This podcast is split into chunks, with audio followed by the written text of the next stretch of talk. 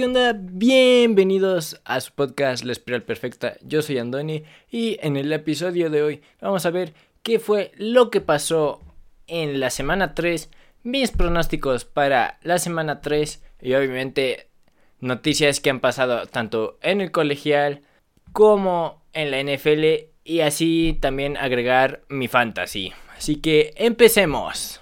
Bueno, de noticias, Joe Hayden, ese mítico cornerback de Cleveland y que llegó a jugar para Pittsburgh, se retira. También ya sacaron los 123 nominados para el Hall of Fame, del cual van a rebajar la lista a, si no me equivoco, son entre 8 y 7 tanto jugadores, entrenadores, gente que aportó al fútbol americano, por eso es del Hall of Fame of Football.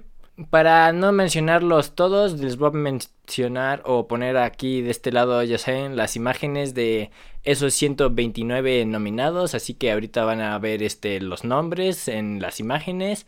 Les pueden poner pausa porque, pues, como son varias imágenes, para que no se las pierdan. Pero las que sí les voy a mencionar son los que entraron en su primer año de elegibilidad. Y vamos a ver qué jugadores interesantes pueden entrar en su primer año. Tenemos a Chris Johnson, ex corredor de Tennessee, Yahir Evans, Joe Thomas, Dwight Freeney, Navarro Bowman, James Harrison, Cam Chancellor, Darren Revis y Shane Leclerc. Pues son bastantes buenos nombres. De esos no estoy seguro cuántos deberían de entrar en su primer año. Yo creo que sería entre Joe Thomas, Dwight Freeney, y tal vez Daryl Revis, pero no estoy seguro de este último. Los otros, conociendo el sistema de sección del Hall of Fame, no creo que entren en su primer año. Puede que sí, pero mis principales jugadores quienes yo considero que sí van a entrar en su primer año es Joe Thomas y Dwight Freeney. En cuanto a más noticias, Aaron Donald consigue 100 capturas de coreback en su carrera. Mac Jones tiene un esguince o sufrió un esguince alto de tobillo y no se sabe cuánto tiempo va a estar fuera. Se dice que es entre 6 y 8 semanas, muchos juegos. No sabemos qué va a pasar con ese señor Mac Jones, pero lo que le decíamos es una rápida y sana recuperación. DeAndre Swift también va a estar un par de semanas fuera, principalmente por una lesión del hombro. Esperemos que se recupere y cuando vuelva regrese al 100. Rashawn Slater ya está fuera toda la temporada para los Chargers debido a un desgarro en el tendón del bíceps izquierdo. Esperemos que se recupere al 100 y regrese para la próxima temporada al 100. Y algo que me pareció muy interesante es de que la NFL se va a deshacer del Pro Bowl, lo va a tirar a la basura y lo va a cambiar por un juego de fútbol bandera, fútbol flag y con diferentes actividades de habilidades como que, las que ya hemos visto, atrapadas con una mano, atrapadas espectaculares, correr, este, el quemados, ya no me acuerdo como el, el dodgeball, el quemado, sí, con la bola. Estas, según la misma NFL, involucran habilidades tanto del fútbol como que no tienen que ver con el fútbol, así que va a ser algo bastante interesante para observar. Así que vayamos a ver qué pasó en esta semana 3 de la NFL. Los Browns sorprendieron a los Steelers el jueves por la noche el problema de Pittsburgh es el coordinador ofensivo. Yo no creo que sea bueno que metan al Kenny Piquet. Va a ser el mismo resultado que tienen con el señor Mitch Trubisky. Ahí el problema es el coordinador ofensivo. Si no me equivoco es Matt Canada. Lo tienen que cambiar para que ese equipo vuelva a pues caminar su ofensiva porque tienen los jugadores, pero las jugadas que les mandan no les sirven para nada. Los Ravens les ganaron a los Patriots. El señor Lamar Jackson está jugando a un nivel de MVP. Dijo que ya no iba a hablar nada de su contrato o una extensión de contrato, pero les está diciendo ahí de, aquí están mis números, así que yo espero un super contrato para la próxima temporada. Yo creo que puede ser MVP el señor Lamar Jackson. Los Bears le ganaron a los Texans. Titans le ganaron a los Raiders. Los Raiders son el único equipo en la NFL sin una victoria esta temporada. Los Colts sorprenden y le ganaron a los Chiefs. Qué curiosa es la NFL. No le lograron ganar ni a los Texans ni a Jacksonville, pero le ganaron a los Chiefs. Bastante interesante. Los Dolphins se mantienen invictos y le ganan a nada más y menos que a los Buffalo Bills. Los Lions dejan ir el juego y los Vikings ganan el juego. Bengals ganan primera victoria de la temporada para los Bengals, ya se está conjuntando más este equipo. Eagles apalea a los Commanders. Panthers le gana a los Saints. Me parece un error que jugara el señor James Winston con cuatro fracturas en la columna. O bueno, en la espalda. No sé precisamente si es en la columna. Pero este señor recibe un mal golpe y puede que ahí quede. O lo más grave que le puede pasar es hasta la muerte. O si no es que quede paralítico. Es un error que estos jugadores decidan arriesgar su carrera incluyendo su vida para jugar un juego que no tiene tanta relevancia ahorita en la NFL. Y sea el juego que sea, yo considero que estos jugadores deben de regresar al 100 para evitar más lesiones o lesiones a su vida. Los Jaguars sorprendieron y le ganaron a los Chargers. Es el mismo caso, el señor Justin Herbert no debió de jugar. Jacksonville ya no es el equipo de antes. Doug Peterson está haciendo un muy buen trabajo con el señor Trevor Lawrence. Es un muchacho que ahí va. Vamos a ver qué espera para su carrera. El señor Justin Herbert nunca debió haber jugado en ese juego. Debieron meter a Chase Daniel. ¿Para qué arriesgarlo contra un equipo que se sabe que probablemente no vaya ni a playoffs? Sí va a dar sus sorpresas en uno que otro partido. Pero yo no considero que sean un equipo de playoffs. Los Rams, como siempre, le ganaron a los Cardinals. Falcons resiste y le gana a Seattle. Packers le gana a los Buccaneers. 49ers Broncos, los Broncos ganaron. Fue un juego muy aburrido, muchos errores. Le debieron haber pagado esa millonada, no al señor Russell Wilson, a su pateador, que buenas patadas echó. Y el señor Garópolo, pues ahí yo tengo en claro que el genio ofensivo no es el señor Kai Shanahan, sino Mike McDaniel y se notó en las jugadas que le mandaron. Señor Garópolo, recordemos que está regresando de una operación del hombro y tal vez no está todavía al 100, pero sí mandó uno que otro pase que dices, ¿qué pasó ahí, señor Garópolo? Finalmente, ayer los Cowboys le ganaron a los Giants. El señor Daniel Jones no más no puede ganar en un juego en prime time. Tiene 0 victorias y 9 derrotas. Señor Cooper Rush está haciendo un trabajo excelente, pero en sí este juego lo ganaron más que nada por su defensa los Cowboys. Así que vamos a ver mis pronósticos para la semana 4 de la NFL. El jueves tenemos los Dolphins contra los Bengals, va a ser un juegazo. Los Bengals van a por fin estrenar su uniforme con casco blanco y todo blanco. Vamos a ver qué también se ve. Es un uniforme bastante bonito. Ahí yo tengo, yo diría que aquí los Dolphins pierden lo invicto. Bengals puede dar las sorpresas, tiene una muy buena defensa. La ofensiva es buena, pero vamos a ver porque sí tienen varios jugadores en duda. Patriots Packers, los Packers deberían de ganar.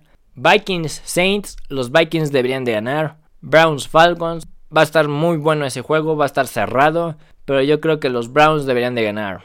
Commanders Cowboys, los Cowboys deberían de ganar, los Commanders están muy mal. Al señor Carson Wentz contra Filadelfia lo capturaron las veces que quisieran. Si no me equivoco, fueron nueve capturas. Impresionante.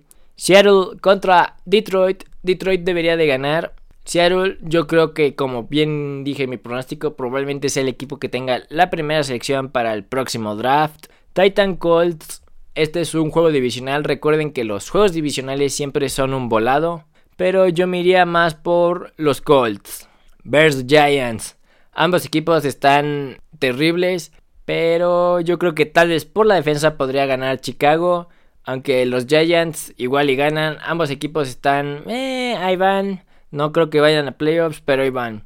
Filadelfia contra Jaguars, el señor Doug Peterson se enfrenta ante su ex equipo. Pero yo creo que Filadelfia va a ganar, está invicto y no creo que pierdan el invicto contra Jacksonville. Jets Steelers, ambos equipos están medio mal, se dice que Zach Wilson ya va a regresar contra los Steelers en este juego, pero los doctores del equipo van a decidir si sí va a regresar o si no va a regresar en esa semana. O la siguiente semana más bien. Aquí yo tendría, a como vi la ofensiva de los Steelers estas últimas semanas, los Jets deberían de ganar, pero no dudaría que los Steelers pudieran ganar. Bills contra Ravens, ese va a ser un juegazo. Yo creo que en una de esas los Ravens ganan pero me voy inclinando más a que ganen los Bills. Chargers Texans la temporada pasada los Texans sorprendieron a los Chargers y el señor Herbert que su línea se está desmoronando y él mismo no está al 100 debido a su lesión de las costillas, yo me iría porque los Texans deberían de ganar. o van a ganar, aunque más bien los Chargers son los que deberían de ganar. Cardinals Panthers, ambos equipos están muy mal. Matt Rule ya ha demostrado que no es un entrenador de la NFL, así que yo considero que Arizona va a ganar.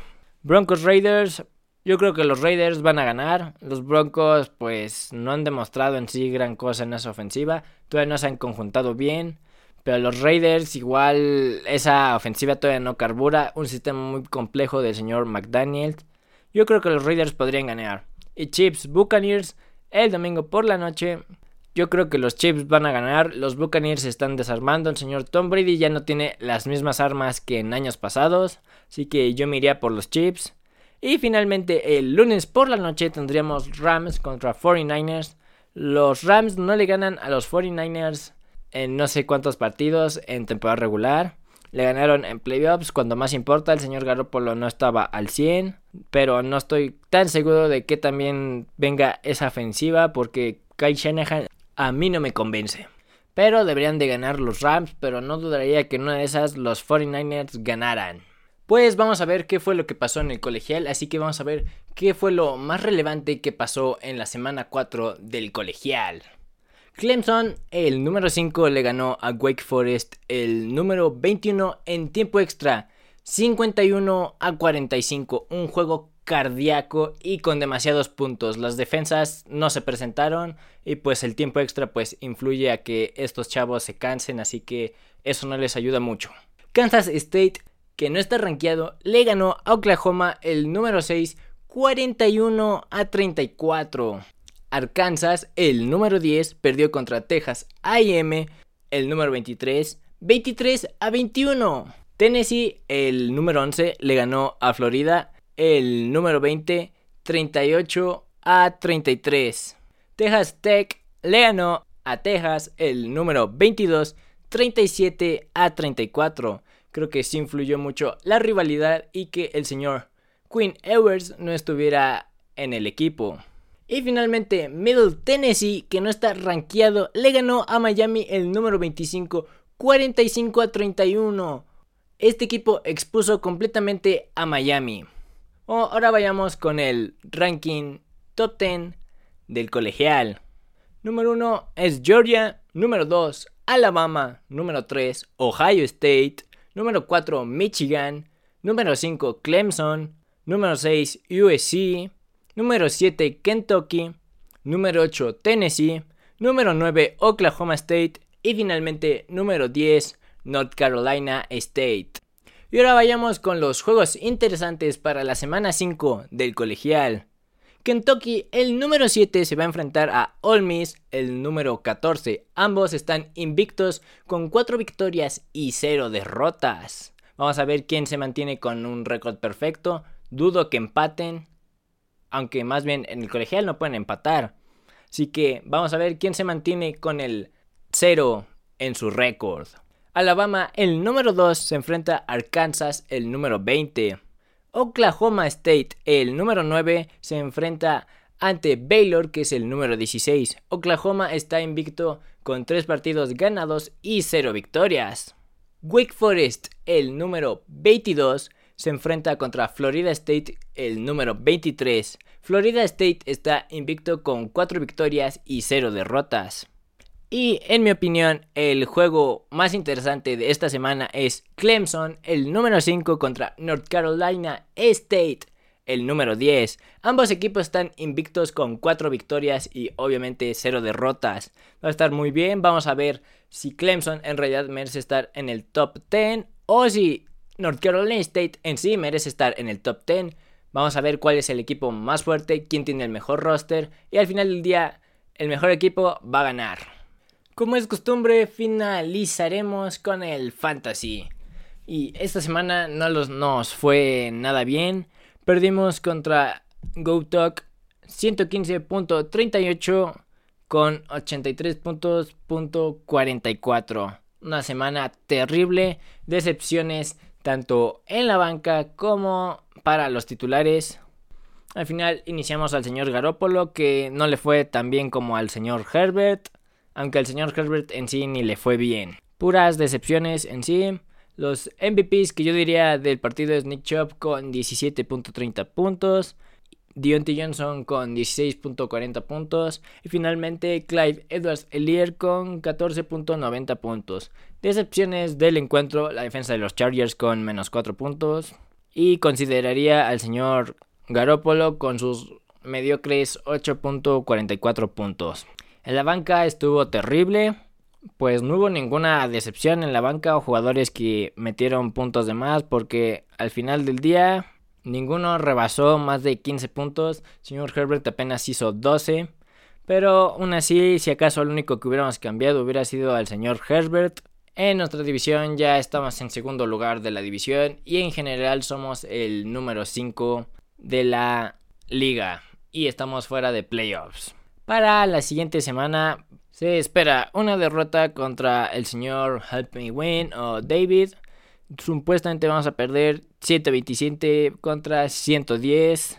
Tiene un bastante buen equipo, el señor Josh Allen, Tarek Hill, Patterson, Gabriel Davis, Waller, Curtis Samuel. Así que vamos a ver qué, qué hacemos.